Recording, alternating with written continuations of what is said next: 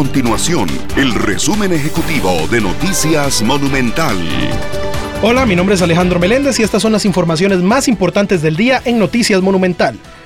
La Procuraduría General de la República mencionó que, a su criterio, el pago retroactivo de las anualidades del 2020 y 2021 de los funcionarios públicos es improcedente. Sin embargo, sí estima necesario que la antigüedad de esos años sea considerada para el pago de futuras anualidades. Por ejemplo, si una persona inició su relación laboral con el Estado en el 2019, no recibió el pago de las anualidades en 2020 y 2021, pero en el 2023 corresponderá pagarle lo equivalente a cuatro años de anualidades.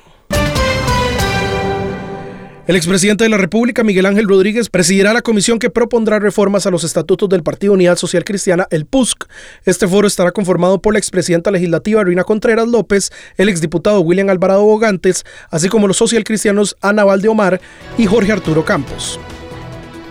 Estas y otras informaciones usted las puede encontrar en nuestro sitio web www.monumental.co.cr. Nuestro compromiso es mantener a Costa Rica informada. Esto fue el resumen ejecutivo de Noticias Monumental.